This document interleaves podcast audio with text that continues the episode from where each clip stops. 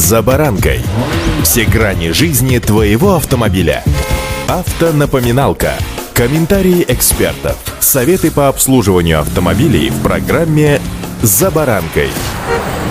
Максимальная скорость и время разгона до 100 км в час – это один из тех параметров, на которые обращают внимание большинство покупателей автомобилей. К тому же это один из самых распространенных вопросов среди начинающих автолюбителей. Но знают ли они, что обозначенные цифры практически всегда расходятся с реальностью? С вами за баранкой Александр Карпов. Здравствуйте.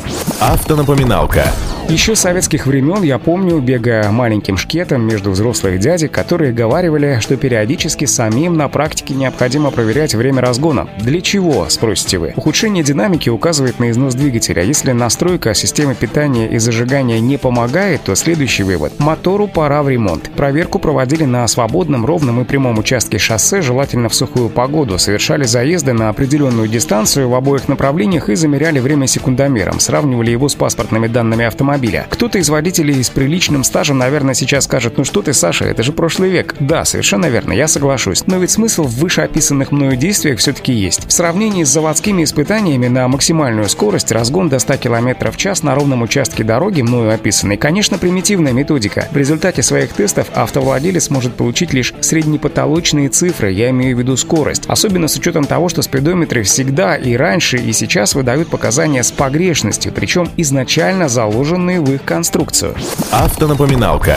Зачем же нужно выпускать заведомо неправильные спидометры? Чтобы исключить возможность начисления неоправданных штрафов за превышение скорости. Ведь измерять скорость проще, чем ее соблюдать. Вести машину, поддерживая скорость с точностью до 1 км в час было бы крайне трудно, к тому же пришлось бы непрерывно наблюдать за показанием спидометра, отвлекаясь от дороги. Обращаться с педалью газа в таком случае следовало бы поистине ювелирно, да и сама педаль, как, собственно, и дозировка топлива, потребовали бы очень точные настройки, а погодные да и дорожные условия всегда должны были бы быть исключительно идеальными. Возможно, это дело, конечно, будущего, но сейчас автопроизводителям дан карт-бланш по выбору погрешности спидометра. Она должна соответствовать ГОСТу. Главное требование этих документов состоит в том, что автомобильный спидометр имеет право либо завышать истинную скорость, либо максимально точно инициировать ее, но ни в коем случае не занижать. Допустимая величина погрешности должна составлять не более 10%, то есть плюс 4 километра.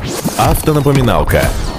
В этом случае водитель получает определенный запас, благодаря которому соблюдает установленные скоростные режимы. Если где-то допустимо движение со скоростью в 90 км в час, то нахождение стрелки спидометра как раз на этой отметке гарантирует, что данное ограничение будет соблюдено. Точно так же мы зачастую устанавливаем домашние или наручные часы, намеренно прибавляя одну или две минуты, чтобы подстраховаться от опозданий. Разумеется, речь идет об исправных приборах, а также связанных с ними системах автомобиля. На советских моделях стрелка спидометра приводилась в движение с помощью помощью механического привода, обычного трусика, связанного через пару пластмассовых шестеренок с валом коробки передач. Привод изнашивался, стрелка начинала прыгать по шкале, затем бессильно падала, но и, казалось бы, умирала. Сегодня спидометрами управляет электроника, и справиться с потенциальными неприятностями куда сложнее. Тут уже отверткой и автотестером ну точно не обойдешься. Друзья, ну а пока данные статистики неутешительны, более 95,5 миллионов нарушений, точнее превышение скорости было выписано российским автолюбителям за прошлый год. Вот это вот настоящая и серьезная цифра. Пожалуйста, соблюдайте правила правила дорожного движения, не нарушайте скоростного режима и помните не только о своем спидометре, но и о человеческих жизнях, которые зависят именно от вашего поведения на дороге. Удачи!